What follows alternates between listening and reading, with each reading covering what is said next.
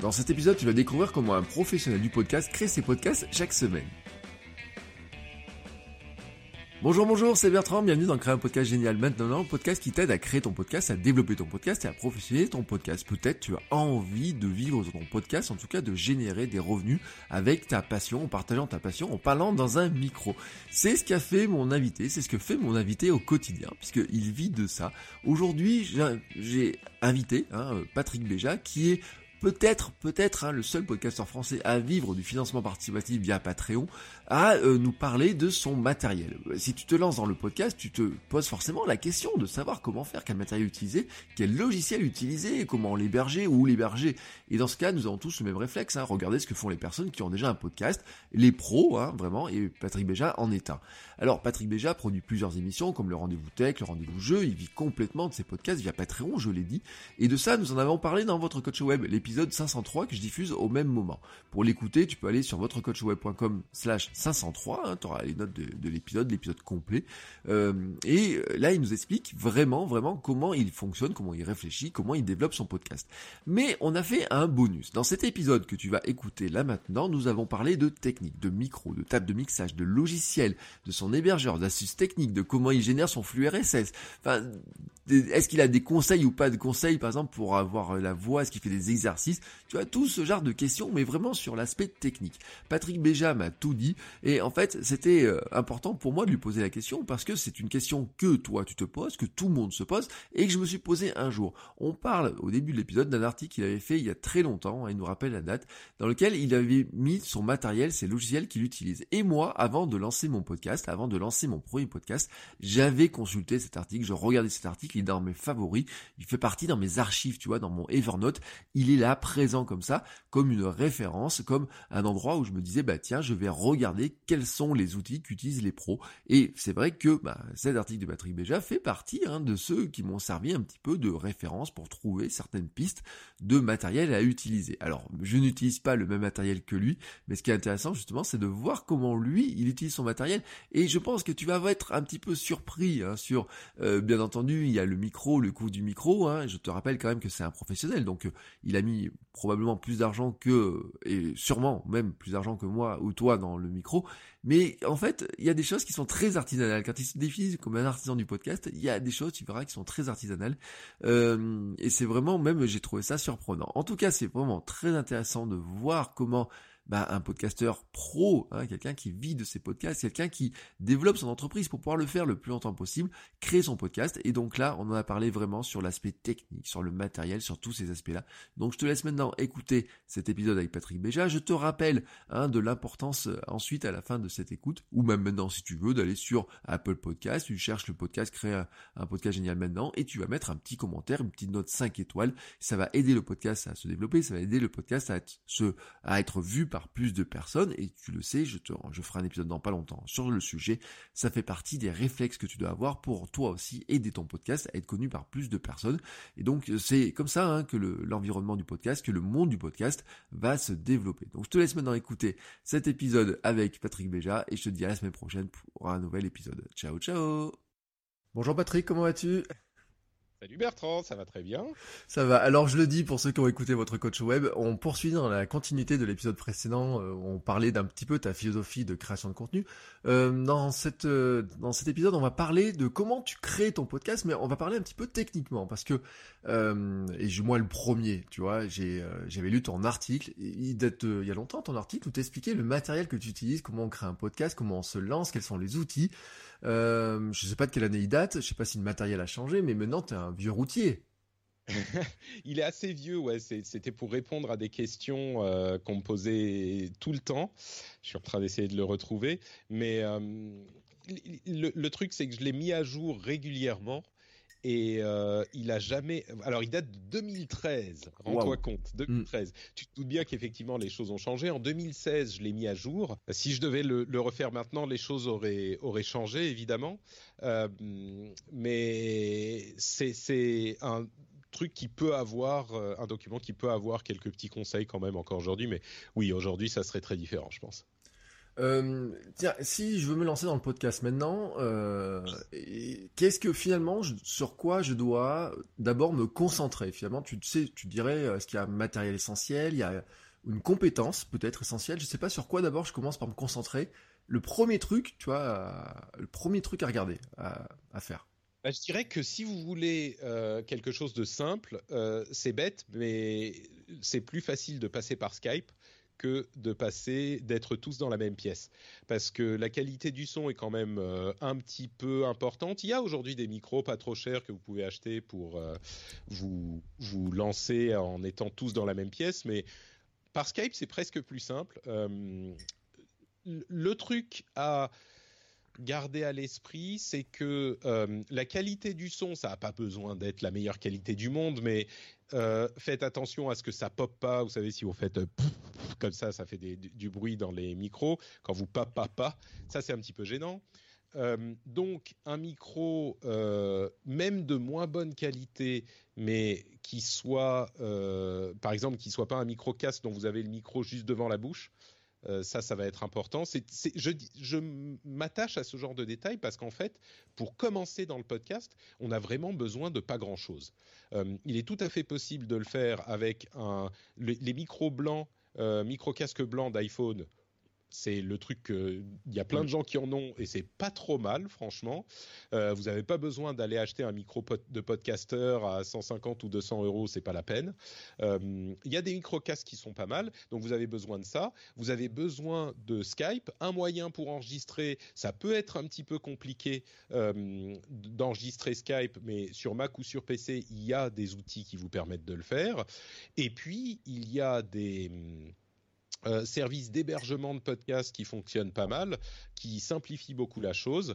Le truc que je euh, j'essaierai de, pointer du doigt, qui est très important et auquel les gens ne pensent pas, euh, c'est qu'est-ce que c'est que votre podcast concrètement pour les auditeurs? Je ne parle pas de l'éditorial, je parle du produit qu'est-ce que c'est que votre podcast? C'est pas un site web, c'est pas un compte Twitter, c'est pas même pas les fichiers MP3 eux-mêmes. En fait, votre podcast, c'est votre flux RSS auquel les auditeurs vont s'abonner.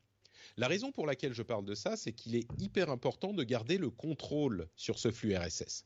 Il y a plein de euh, sociétés de podcasts qui vont vous proposer gratuitement d'héberger votre émission et vous proposer un flux RSS que vous allez pouvoir euh, mettre sur les différentes plateformes. Le problème, c'est que si un jour vous voulez passer chez un autre hébergeur pour une raison ou une autre, eh ben, il est assez difficile de transférer le flux euh, vers un autre flux.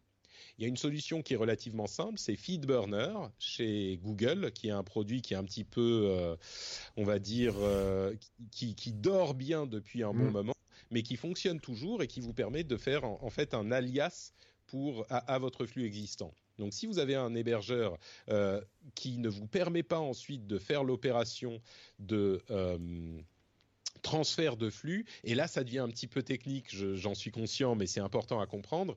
Euh, si votre hébergeur ne permet pas de faire ça, si le service de podcast ne permet pas de faire ça, eh ben créez un compte chez Feedburner, vous distribuez le flux FeedBurner qui lui va pointer vers le flux de votre hébergeur et comme ça, le jour où vous en changerez d'hébergeur, eh ben, il suffit de dire à FeedBurner, bah maintenant mon flux il est, il est plus ici, il est là-bas.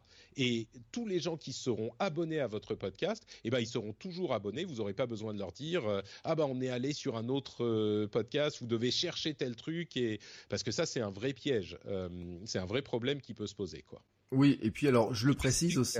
Ouais, et puis je le précise parce que moi j'ai fait l'expérience avec euh, encore.fm euh, qui peut héberger le flux. Eux ils font de la redirection du flux, donc il n'y a pas de souci quand on déménage. Mais par contre, attention, c'est que si vous soumettez le podcast par le biais de leur service à eux, c'est eux qui le soumettent à iTunes, enfin Apple Podcast. Et en fait, on n'a pas la main euh, le jour où on veut transférer, on, si on veut, euh, même sur Spotify d'ailleurs, c'est alors c'est la même maison maintenant en plus, mais c'est eux qui le, gèrent tout ça. Et donc si on veut avoir des actions, ou même voir les statistiques par exemple euh, bah on perd un peu la main. Donc euh, c'est vrai que c'est une bonne, euh, un bon conseil, hein, c'est un conseil.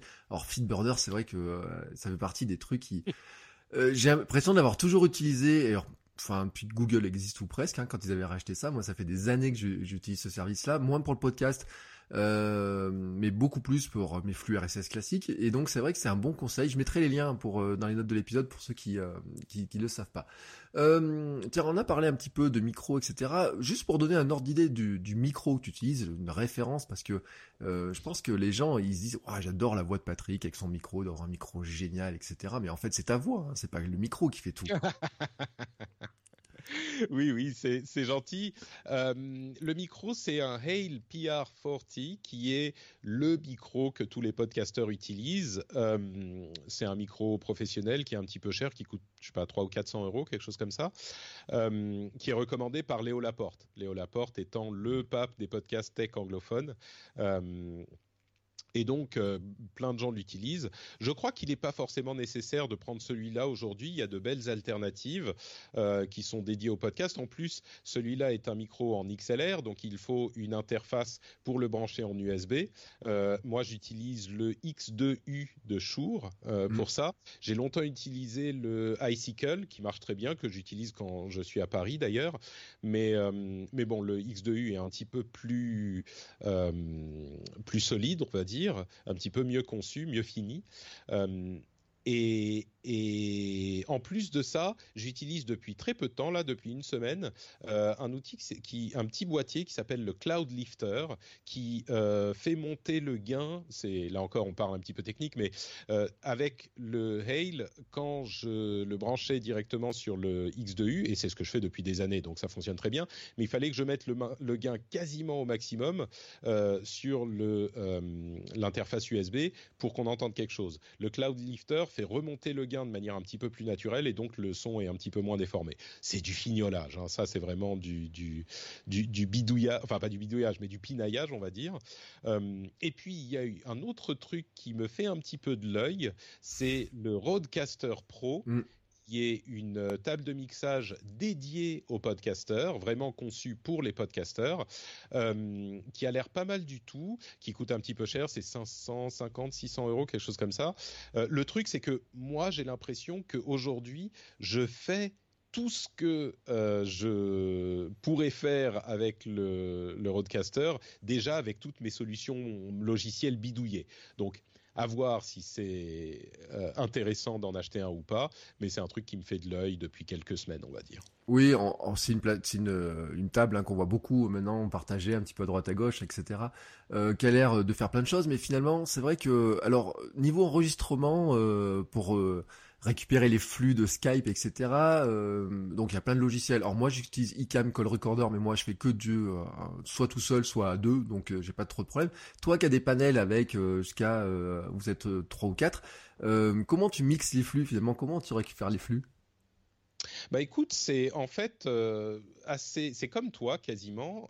j'ai des, des outils qui me permettent d'enregistrer moi d'un côté et les autres intervenants de l'autre. Le roadcaster, justement, euh, permettrait d'avoir plus de pistes, mais comme l'entrée qui vient de Skype n'est pas séparée, ça serait toujours euh, les autres intervenants d'un même côté, mais c'est déjà assez pratique d'avoir moi et les autres en séparé. Euh, et puis parfois, on fait des émissions à deux, donc là, ça, ça aide. Mais les outils que j'utilise, quand je suis sur Mac, c'est Audio Hijack qui est un outil qui permet de rediriger les flux audio de manière visuelle, c'est assez pratique.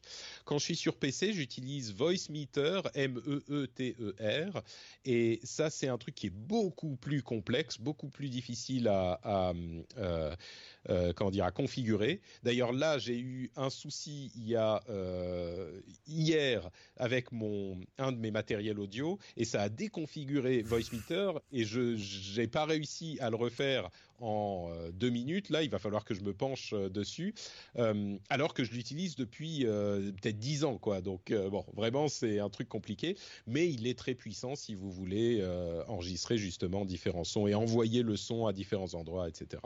Donc c'est Audio Hijack sur Mac et Voice Meter sur mm. sur PC. Banana ou Potato, la version de Voice Meter que vous voulez. Le, la, la, la non banana et non potato est un petit peu trop simple et n'a pas d'enregistreur intégré. D'accord. Les choses. Voilà, donc on rentre vraiment dans le précision. Alors ensuite, euh, une fois qu'on a récupéré ces sons, euh, le logiciel de montage, parce que beaucoup de se posent, se disent mais comment je fais pour monter ça Alors déjà, est-ce que tu fais beaucoup de montage sur tes épisodes et euh, finalement avec quoi tu montes ça? Alors je fais très peu de montage aujourd'hui. Euh, j'espère que je contrôle suffisamment la conversation pour pas avoir besoin de trop faire de montage. Euh, ce que j'utilise, c'est j'ai longtemps utilisé Vegas, Sony Vegas, qui est essentiellement un logiciel de vidéo, mais qui servait aussi à l'audio. Mais aujourd'hui, j'utilise Reaper, R-E-A-P-E-R, qui est disponible sur Mac et sur PC, ce qui est un gros avantage pour moi qui utilise les deux, euh, et qui est un logiciel très très complexe là aussi, mais qui fonctionne très bien et qui me permet de faire ce dont j'ai besoin euh, euh, très simplement. Donc c'est mon logiciel de prédilection, Reaper. Il y a plein de gens qui utilisent Audacity, qui est mmh. gratuit, qui marche très bien. Euh, mais je le trouve moins bien conçu, moins ergonomique, et ça prend un petit peu plus de temps pour faire le montage. Je l'ai utilisé très longtemps euh, au début, et j'ai été très content quand j'ai plus eu besoin de l'utiliser, quand j'ai trouvé une alternative.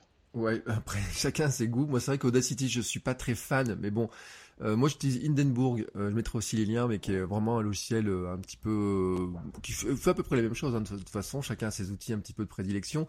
Il y en a qui montent ça sous GarageBand, hein, et puis je sais pas. Toi, tu fais pas trop de montage sur iPad ou sur iPhone ou des choses comme ça? Toi, tu es vraiment sur PC, sur Mac en fait. Hein. Ouais, le problème de, des, des iPads et iPhones. Ça m'est arrivé en vadrouille. J'étais à la BlizzCon euh, l'année dernière et j'ai fait quelques enregistrements de cette manière. C'est pratique.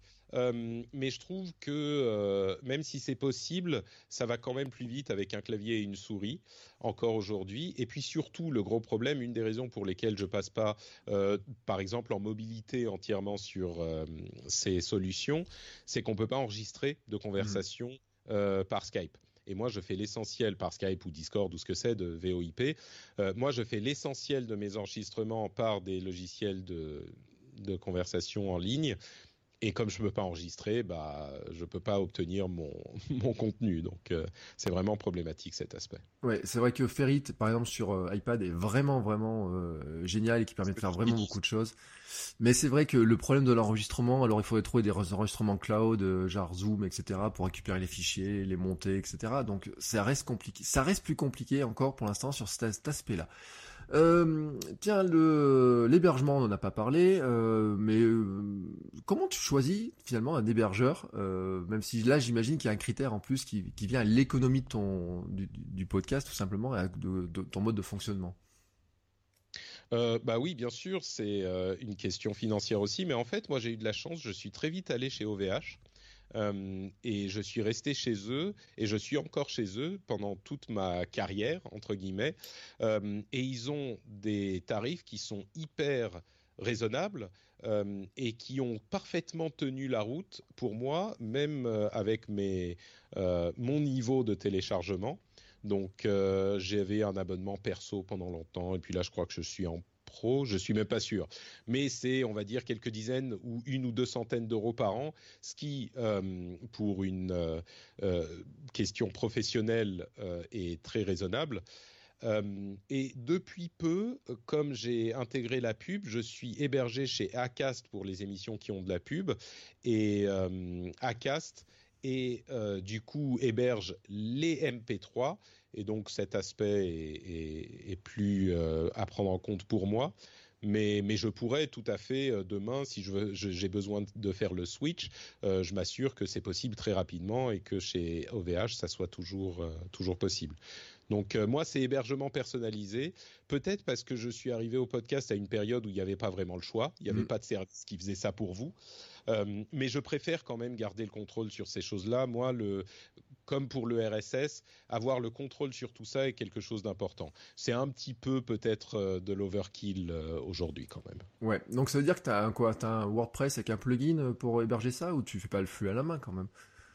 Euh, Je fais pas le flux à la main, mais euh, j'en suis pas loin. J'utilise pour le flux un logiciel qui s'appelle Feed for All, qui est dispo sur PC uniquement, qui est très très vieux, qui est plus maintenu et dont j'ai la terreur qu'il disparaisse un jour. Euh, mais du coup, maintenant que je suis chez Ecast, c'est par Ecast que ça se passe. Le, le, le, flux RSS, qui est bien sûr euh, rerouté par mon feed burner, donc euh, les auditeurs ne, ne euh, n'ont pas eu à changer mm. de, de flux. Euh, mais pour mes autres émissions, et encore pendant très longtemps, j'ai utilisé Feed for All pour le faire, qui est un logiciel qui fait ça. Mais oui, je le fais quasiment à la main. C'est pas un plugin.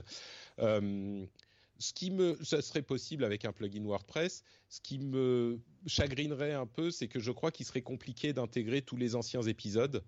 Euh, et donc, euh, bon, et puis ça fonctionnait. J'ai d'autres choses à, à, me prendre la tête, pour lesquelles me prendre la tête que mm. de transitionner mes, mes flux RSS. Quoi. Ouais, c'est ça. C'est-à-dire qu'en plus, il y a un tel historique. Euh, quand on débute, c'est facile de prendre un plugin et commencer comme ça, mais quand on a tout, l'archivage, tout l'historique de derrière, on va pas tout refaire.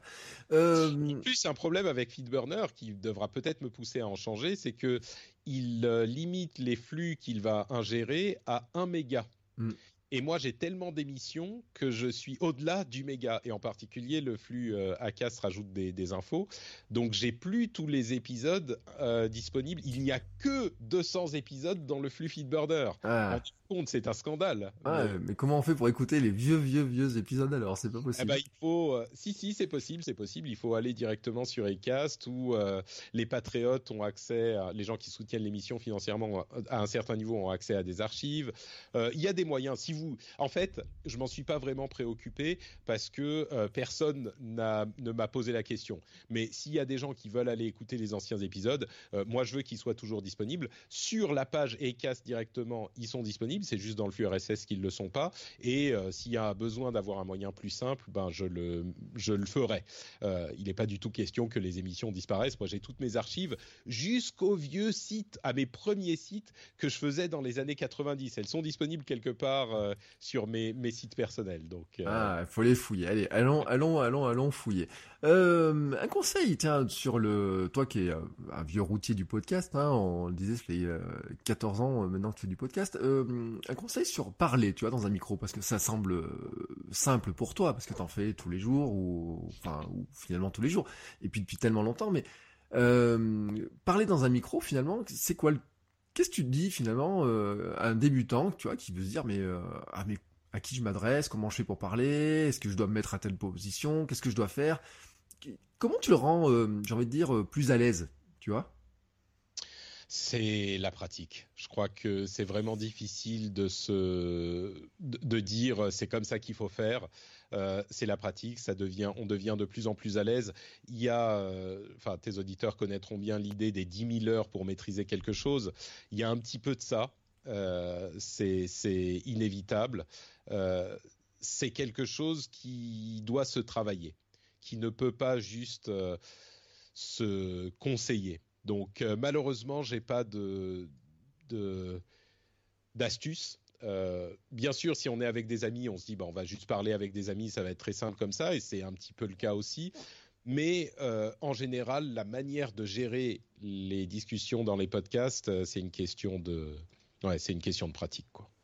Oui, voilà, de la pratique, de la pratique. De toute façon, faut se lancer à un moment donné. Hein, j'ai envie de dire, euh, la première fois, euh, et euh, tu, tu, le disais, hein, j'avais écouté plusieurs fois que les premiers épisodes, on n'est pas forcément content, on peut pas en être content, soyons honnêtes.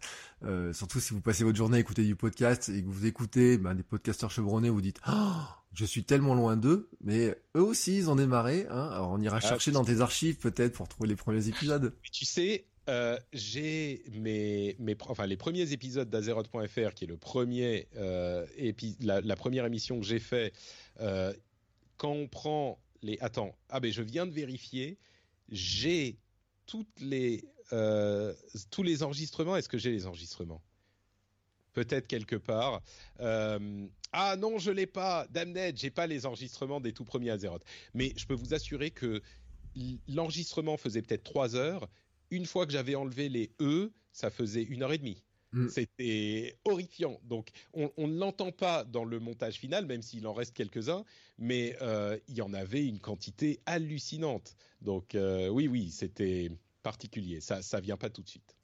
Euh, Tiens, une question qu'on peut se poser, parce que toi qui as l'habitude d'avoir des panels, des invités, des choses comme ça, euh, comment on fait au, départ pour inviter des gens Tu vois, si on est un petit peu timide, si on veut se lancer, on dira ah, euh, j'ai envie d'inviter telle personne, mais comment comment je fais? Parce que c'est pas forcément si simple que ça aussi je dirais, euh, faites quand même quelques épisodes avant de d'inviter quelqu'un.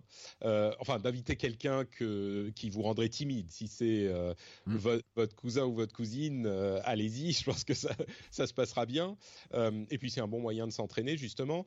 Avant d'inviter quelqu'un pour lequel vous dites ah je suis pas sûr, faites quelques épisodes. C'est pas la peine d'en avoir 200, hein, mais 4-5 pour savoir comment ça fonctionne et comment vous vous, vous, vous gérez les choses.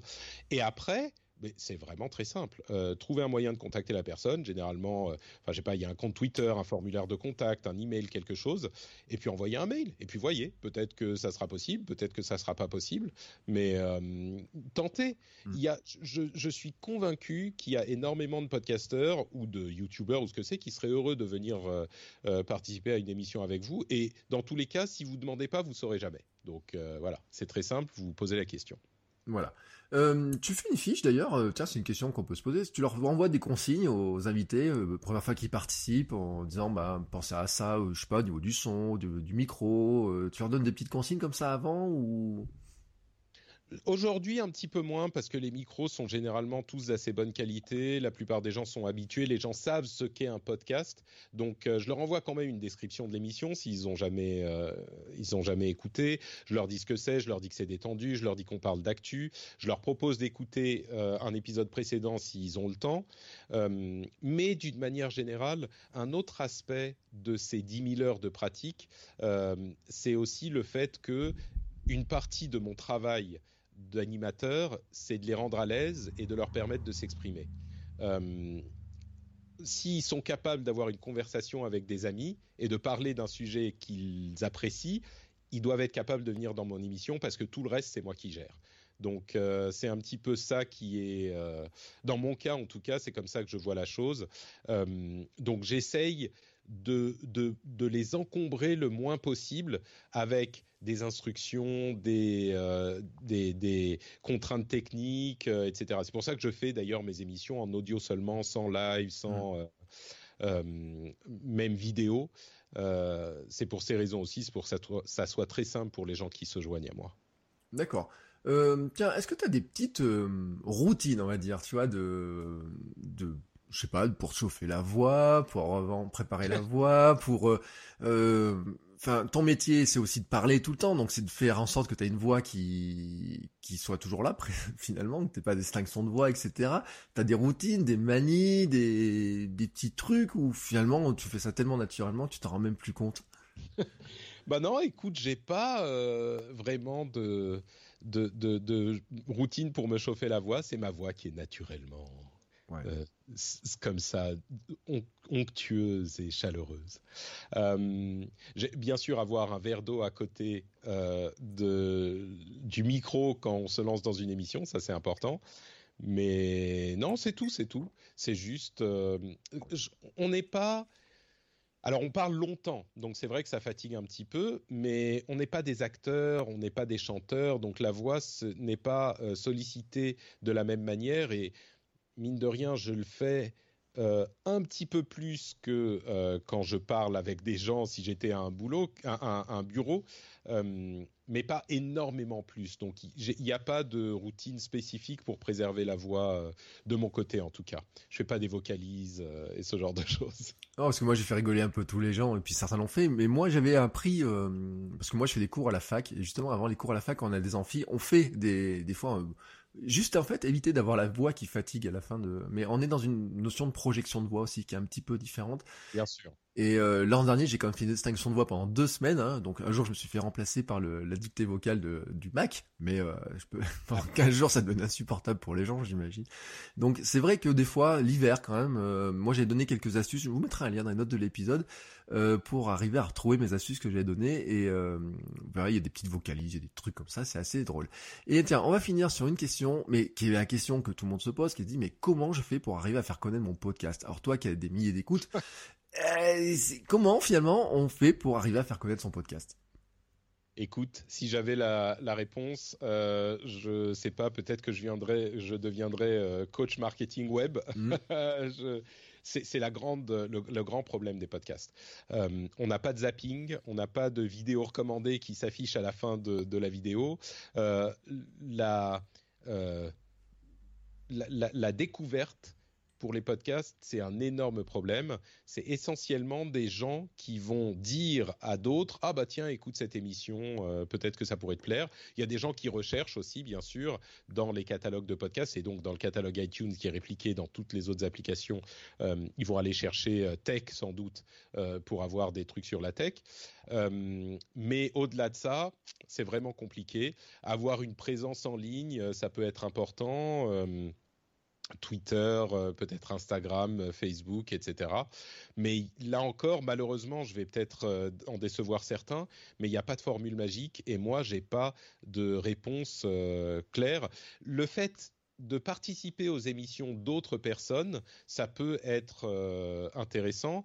Il y a beaucoup de gens qui entendent un animateur quelque part et qui disent ah bah cette personne je l'aime bien, je vais aller voir ce que ce qu'elle fait. Euh, donc ça, c'est un, bon billet pour ça ça se fait de moins en moins, j'ai l'impression. Au tout début des podcasts, euh, moi j'étais dans les émissions des autres tout le temps. Moi j'ai un, des podcasts panels, donc il y a plein de gens qui viennent dans mes émissions, mm. mais euh, il y a peu de gens qui me proposent d'aller dans les leurs. Ça c'est, je sais pas pourquoi là on a eu ces quelques dernières semaines plusieurs personnes qui m'ont proposé, donc ça va peut-être se faire, mais mais c'est ces moyens un petit peu euh, bidouillés, quoi. Il n'y en a pas vraiment d'autres plus sûrs. Oui. Euh, c'est vrai que c'est un gros problème. Moi, je le dis souvent, hein, on rêve d'un gros bouton qui facilite l'écoute, qui facilite la découverte, etc.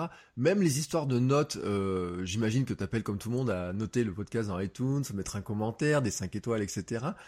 Euh, on ne sait pas finalement à quel point ça marche ou pas. C'est vraiment hein, dans, les algorithmes hein, cette histoire-là.